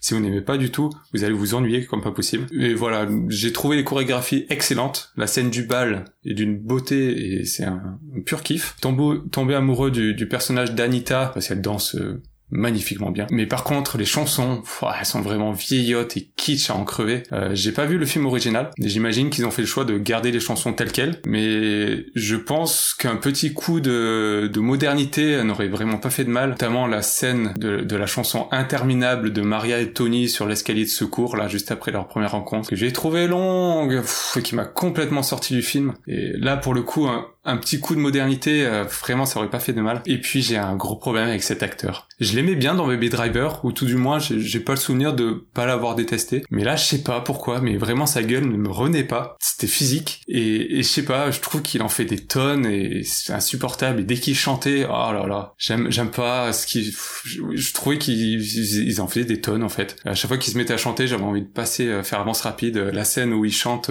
dans, dans le petit shop où il travaille, là. Voilà. Euh, l'ambiance 50s est magnifique. Là, il n'y a pas de souci, donc ça, ça, reste un film de Spielberg, donc techniquement, bah, il n'y a pas de souci. Mais voilà, il y a, y a, des hauts, des bas, euh, certaines scènes m'ont transporté, d'autres m'ont fait complètement sortir du film. Peut-être c'est tout simplement pas mon délire. Euh, ce genre de C'est vrai que niveau comédie musicale cette année, on a été quand même pas mal, euh, pas mal servi. Euh, comme tu disais avec Annette, Indie Heights, euh, Tic Tic Boom. Là, on a West Side Story qui sort. Euh, ces dernières années, on en avait quoi? Une, deux, grand maximum par an. Plus, je vais vous avouer que, que cette année, euh, j'ai fait fort puisque j'ai commencé juste avant l'émission à regarder Cats, euh, la version film qui est disponible sur MyCanal. Alors, je l'ai regardé par par curiosité morbide parce qu'il est très très mal noté et je me suis dit pourquoi? Donc j'ai commencé à le regarder. On en parlera peut-être dans une autre émission. Là, là, ce n'est pas le sujet, mais il y a des choses à dire sur le film quand même. Euh, West Side Story, ce qui m'a euh, permis de dire que j'ai adoré, c'est principalement la réalisation de Spielberg, que j'ai trouvé absolument extraordinaire. C'est beau, c'est granuleux, c'est filmé, euh, c'est filmé en contre-plongée, en plongée en permanence. Il y a une proximité avec les pieds des danseurs qui est absolument dingue. Il y a des effets de caméra que j'ai adoré. La colorimétrie est juste dingue. La, la scène euh, in America avec les robes dans tous les sens, les danseurs au milieu de la rue. C'est vraiment le genre de truc grandiloquent que moi j'adore dans un film. C'est comme la scène de l'autoroute sur La La Land, euh, au début de La La Land, on, ne peut qu'être amoureux de cette scène. Première version de West Side Story, moi je l'ai vu il y a très longtemps, je devais être en début de fac, où je me mangeais des films à longueur de journée, euh, limite à m'en caver et, euh, parfois à me forcer un peu à les regarder. Je vais vous avouer que j'en ai pas retenu en grand chose, donc je vais considérer que je l'ai pas vu. Certaines chansons ont mal vieilli, c'est vrai. Euh, L'alchimie entre les deux personnages principaux ne fonctionne pas, c'est vrai. L'histoire de la Rix, par contre, entre les deux, je trouve, en fait, ce que j'ai aimé, c'est la dynamique du film, dans la, dans la rythmique, en fait, des dialogues, les, les échanges avec les acteurs, les mouvements de bras, les mouvements de jambes. C'est une chorégraphie permanente entre les acteurs et la caméra, entre les acteurs et les lieux de tournage. Et c'est ça qui m'a plu en fait, c'est de regarder cette espèce de ballet incessant d'acteurs et de mouvements et, euh, et, et, et j'adore ça. C'est comme quand on regarde du Wes Anderson, c'est réglé au millimètre. C'est vraiment euh, la caméra est au bon moment, au bon instant. Les acteurs sont en place. Si ça se trouve, la scène a été retournée 15 fois pour que le mec soit exactement sur la bonne croix au bon moment. Et c'est ça que j'adore, c'est regarder quelque chose qui euh, est réglé au millimètre. Et c'est pour ça que la plupart du temps, dans les comédies musicales américaines, j'ai un peu de mal, et les comédies musicales en général, c'est que la plupart du temps, il n'y a pas de rime dans les chansons. L'histoire continue au fur et à mesure des chansons, et c'est ce qui fait que c'est une comédie musicale, c'est que les chansons font partie intégrante du scénario, et malheureusement, pour pouvoir faire avancer l'histoire, on peut pas faire des rimes à chaque fois. Et donc, c'est vrai que moi, ce qui m'a gêné dans le film, et ça me gêne dans la plupart des films que j'ai regardés, Tic Tic Boom en faisait partie, je savais que j'en ai pas parlé à ce moment-là, c'est que les chansons, au bout d'un moment, ça me saoule parce que j'ai l'impression d'entendre un gars qui, qui parle en chantant, comme dans Annette, quoi. Annette, c'était atroce pour moi de, de suivre les deux heures et demie d'Annette, parce que le mec chante en parlant, c'est un dialogue, sauf qu'il le fait en comme s'il était sous la douche quoi. Et du coup ça m'énerve au plus haut point et donc là West Side Story, il y a des moments où je prenais mon pied parce qu'il y avait des chansons avec plein de rimes justement In America est vraiment top parce que justement il y avait une, il y a une rime incessante. Pareil I Feel Pretty c'est pareil, la chanson est hyper rythmique etc. Elle est magnifique. J'ai j'ai adoré ça mais c'est vrai que voilà le film est bourré de défauts, il est vieux, euh, ça se sent ça se sent qu'il y y a une il y a une, y a une vieillesse dans le film et dans son scénario qui malheureusement aujourd'hui est difficile à moderniser ou en tout cas à laisser passer tel quel et même le personnage transgenre qui est là un petit peu en, en, spectateur tout au long du film on a l'impression qu'ils l'ont un petit peu mis là euh, histoire qu'il y ait un truc euh, voilà histoire qu'il soit là, quoi. Mais j'ai pas, voilà, j'ai pas plus apprécié que ça ce, ce, cette petite modernité dans le scénario. Mais sans, voilà, mais par, oui, vas-y. Ce personnage, il est présent dans le, euh, dans la version euh, d'origine. C'est un personnage, alors, qui à la base disait, euh, le, le, le, réalisateur disait, enfin, si je dis, je dis pas de bêtises, que c'était donc une femme qui était dans un corps d'homme. Et là, on va dire, ils sont allés au bout du truc en disant, bon, ben, on va prendre une actrice non binaire pour jouer ce personnage. je pense qu'à mon avis, alors dans le film de 61, je pense que c'était une modernité du coup de l'avoir mis. Là, pour le coup, j'ai trouvé que c'était, ils auraient pu justement, bah alors à ce moment-là, ils auraient dû en faire autre chose plutôt que juste pousser le le côté euh, voilà côté sexuel de, la chose. En vous en parlant, je me rends compte que je suis un peu plus mitigé sur le film, sur le, truc sur lequel je change pas d'avis, c'est vraiment la réalisation du film qui est absolument extraordinaire. Et des blockbusters, on en a vu cette année, et Spielberg nous montre encore une fois que quand on sait maîtriser une caméra, qu'on fait quelque chose de propre, on peut raconter n'importe quoi et le faire avec énormément d'entrain et avec énormément de talent. Donc euh, voilà, si je peux vous conseiller d'aller voir West Side Story, c'est plus pour sa réalisation que son scénario ce qu'il a à dire, parce que ce qu'il a à dire, en fait, on l'a entendu nous, notre génération, on l'a entendu des millions de fois, et euh, ça ne rajoute rien euh, aux autres euh, enfin ça, ça, ne rajoute rien à ces histoires là donc euh, voilà n'hésitez pas. À la limite si vous voulez voir une, une version un petit peu originale de Roméo et Juliette regardez la version de Baz Luhrmann euh, qui pour le coup là reprend les dialogues de Roméo et Juliette mais en version chantée. Il y a une réalisation atypique dans le film. Non mais on aime ou on n'aime pas mais si vous voulez voir une version de Roméo et Juliette un peu atypique c'est vrai que c'est pas West Side Story qu'il faut regarder quoi. Non moi juste pour rebondir sur un dernier point je sais pas si je l'ai dit et du coup j'ai envie de leur dire non le truc que j'ai vraiment trouvé fou c'est ça c'est que Spielberg il est il a fait beaucoup de choses il a fait beaucoup de genres, il a fait euh, énormément de films dans sa carrière. Et là, le truc qui est fou, c'est que c'est la première fois qu'il se met à la comédie musicale. En fait, il a réussi à adapter sa façon de filmer à la comédie musicale. Ça, moi, franchement, j'ai trouvé ça fou. C'est ce que ce qu'il disait tout à l'heure, du coup, tout à l'heure par rapport à la chorégraphie et tout ça. En fait, c'est un caméléon qui est capable de tout faire et il le montre. Concluons donc sur le film West Side Story, donc avec la fun fact. Combien de temps le West Side Story de Robert Wise est-il resté en salle En France ou aux États-Unis? Parce que je sais qu'aux États-Unis, ils ont tendance à rester un bon moment, les films. En salle. Alors, je vais même vous préciser, au Georges V ouais, à Paris. Si, si c'est une fun fact, moi je dirais deux ans et demi. Beaucoup deux ans et demi, non? Moi, je vais rester plus tranquille, je vais déjà dire un an, ce serait pas C'est plus, on va faire le juste prix. 36 682 C'est moins. Trois ans et demi. C'est plus. Euh, cinq ans. Ouais. Cinq ans? Il est resté 5 ans au cinéma Georges V à Paris. 5 années d'affilée, pas 5 ans cumulés. Après, ça me fait penser, euh, c'est vrai que le, le, le, le premier, l'original, il faisait très euh, ouais, comédie musicale et ça fait un peu ça le délire. Du coup, ça fait un peu Broadway, comédie musicale qui marche et du coup, ça reste longtemps euh, sur scène, quoi. Donc là, à travers l'écran. Peut-être qu'à l'époque, c'était un peu notre bro Broadway français. Quoi. Après, 61, à mon avis, il y a le côté Technicolor aussi. Parce que le côté, à mon avis, le film en couleur, ça a dû impressionner pas mal le monde, je pense, dans les années 60. Allez, donc euh, on va passer donc à, à nos coups de cœur du mois et je vais donner cette fois la parole à Thibaut. Moi, ça serait assez rapide parce que j'ai pas regardé de série ce, mois-ci. Pas trop regardé de films, mis à part les films que je suis allé voir au cinéma. Mais comme c'est Noël, moi, je me refais des petits Chaplin. Et du coup, ma reco, bah, ça va être Les Lumières de la Ville, qui est mon Chaplin préféré, dont la scène finale des Lumières de la Ville est peut-être ma scène préférée, tout film confondu. Regardez Charlie Chaplin, regardez Les Lumières de la Ville. C'est une poésie euh, incroyable. C'est drôle, c'est beau, c'est touchant, c'est magnifique. C'est tout. Les Lumières de la Ville. Vive, vive Charlot.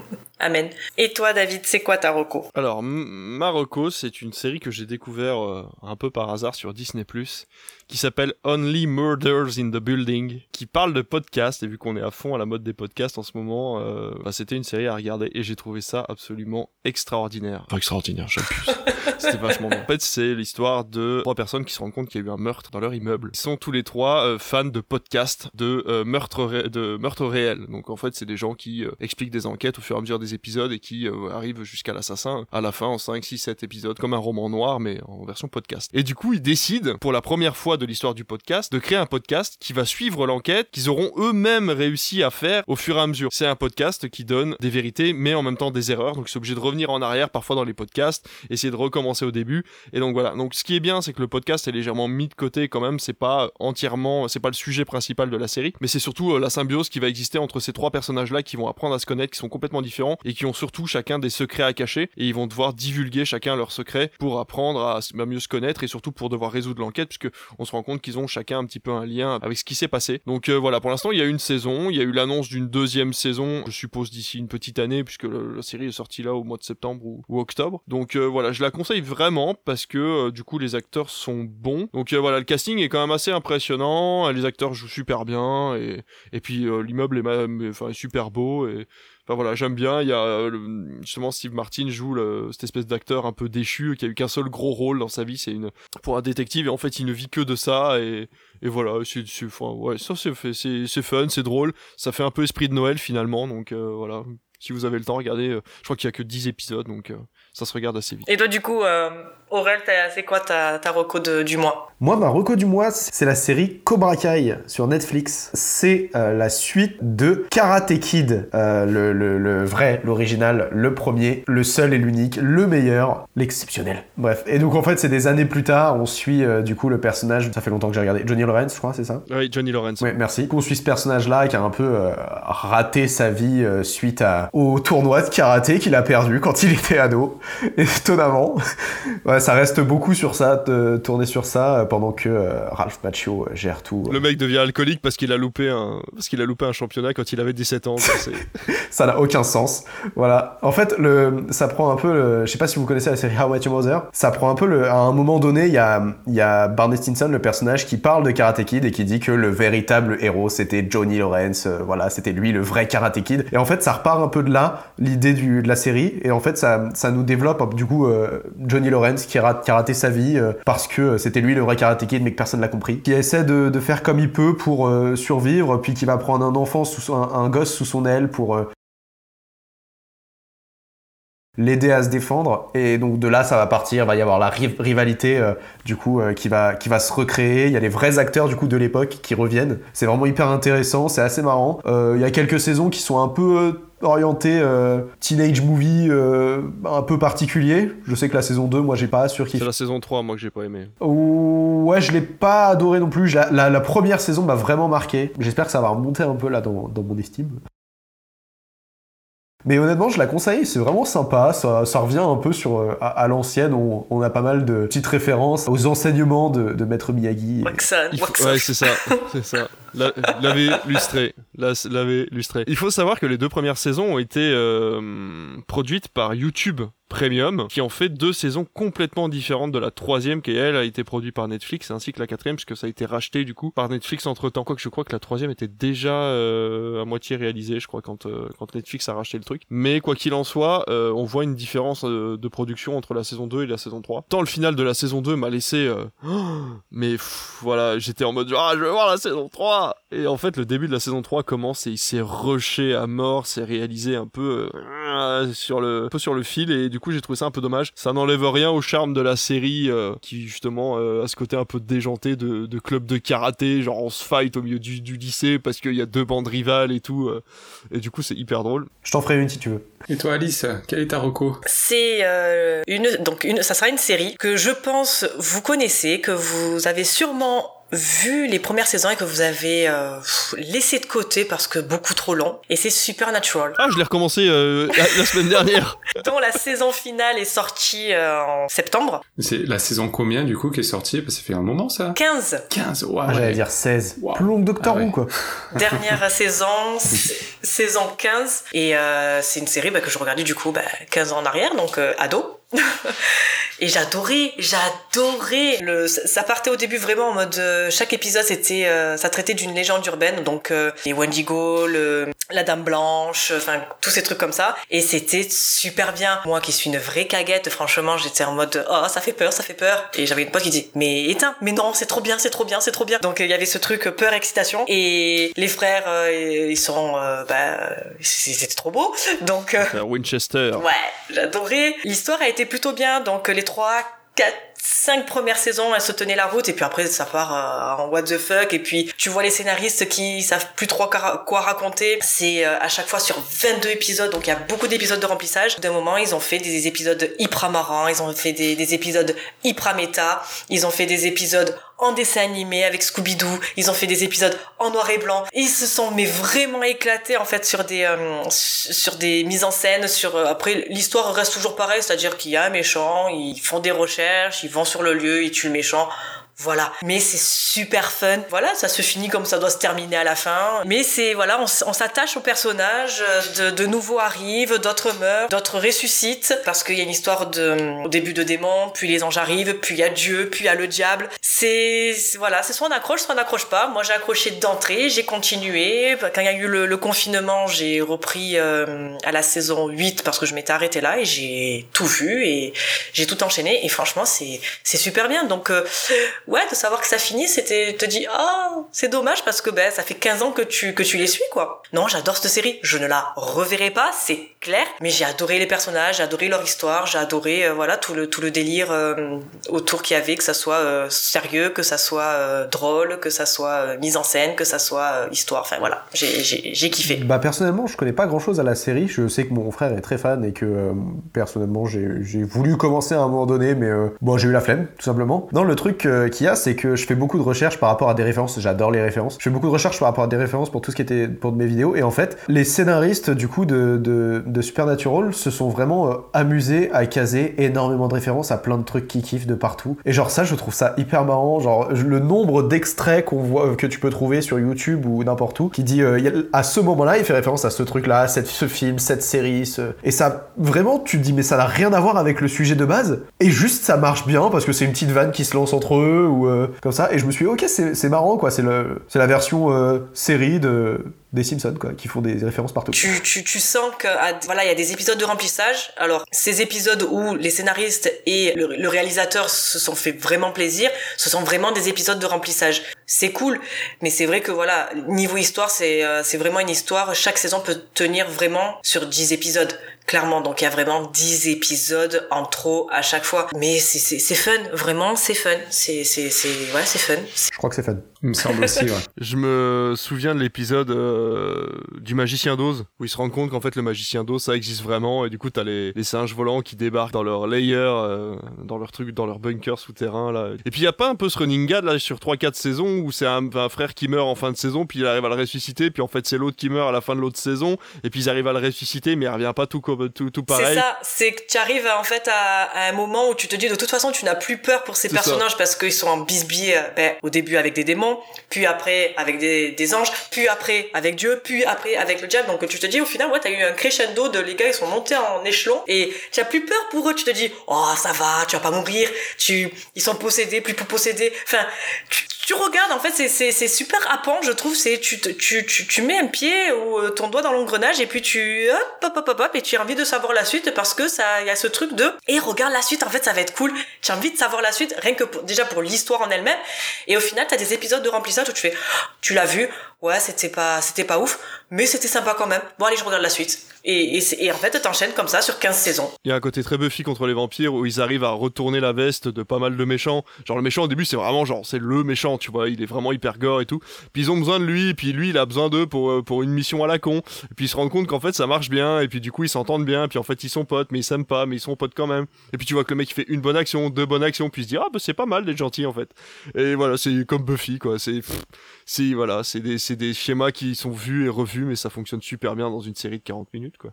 Ben, c'était voilà, c'était bien il y a 15 ans, mais ils ont gardé le même, le même esprit euh, jusqu'à maintenant, quoi. Donc... Il y a eu un épisode comédie musicale. J'ai regardé les 15 premières minutes.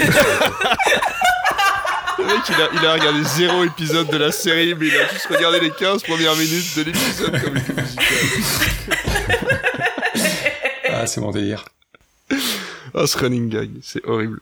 Allez, continuons sur cette bonne lancée avec la chronique de fin d'émission d'Aurélien.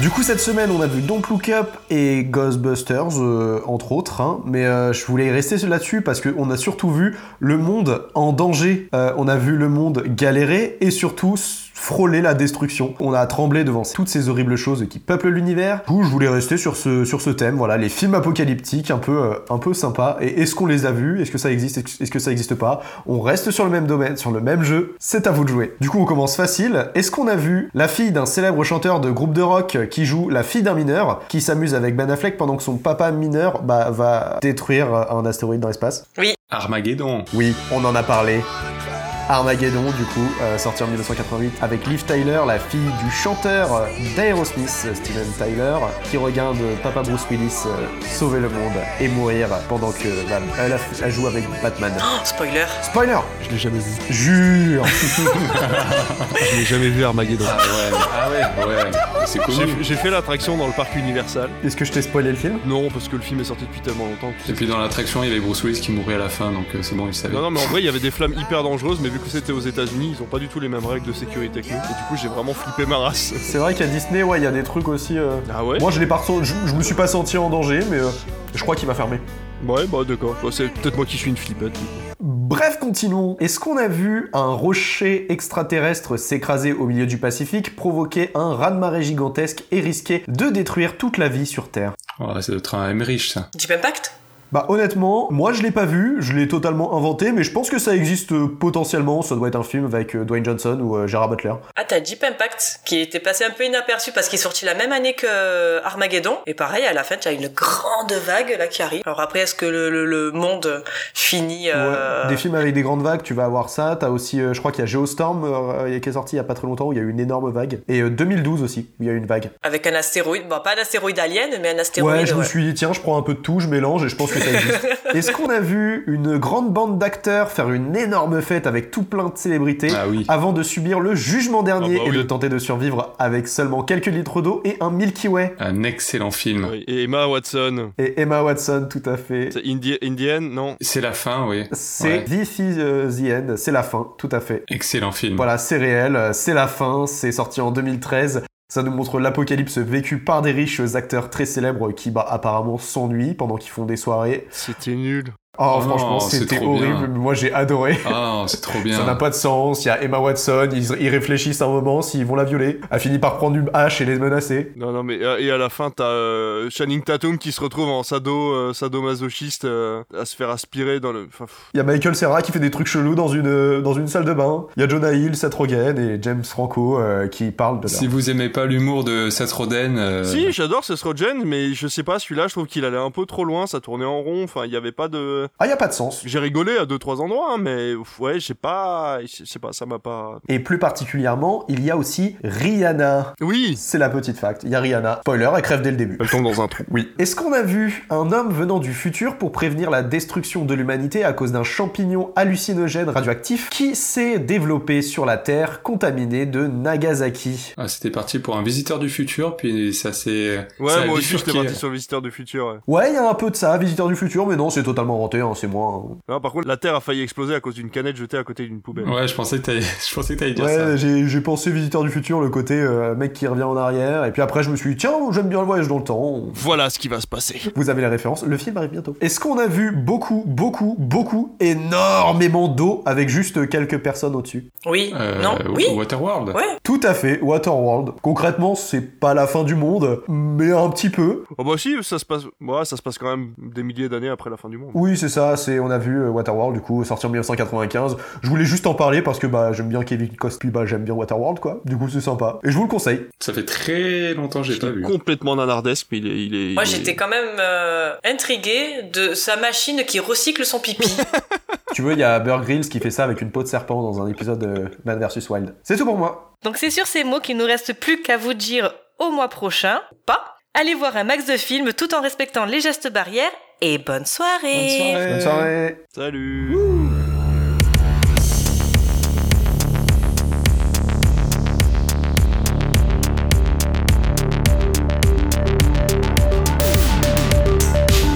Je la referai, c'était nul à chier. Bref.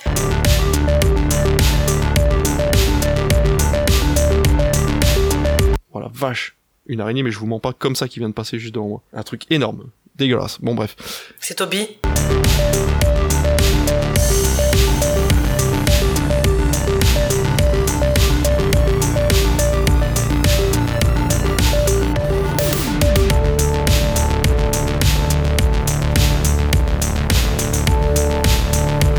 Allez, on est parti, mon kiki. Allez, c'est parti, c'est parti. Allez, c'est parti, attache la ceinture. Allez, c'est parti. Bon, 1, 2, 3.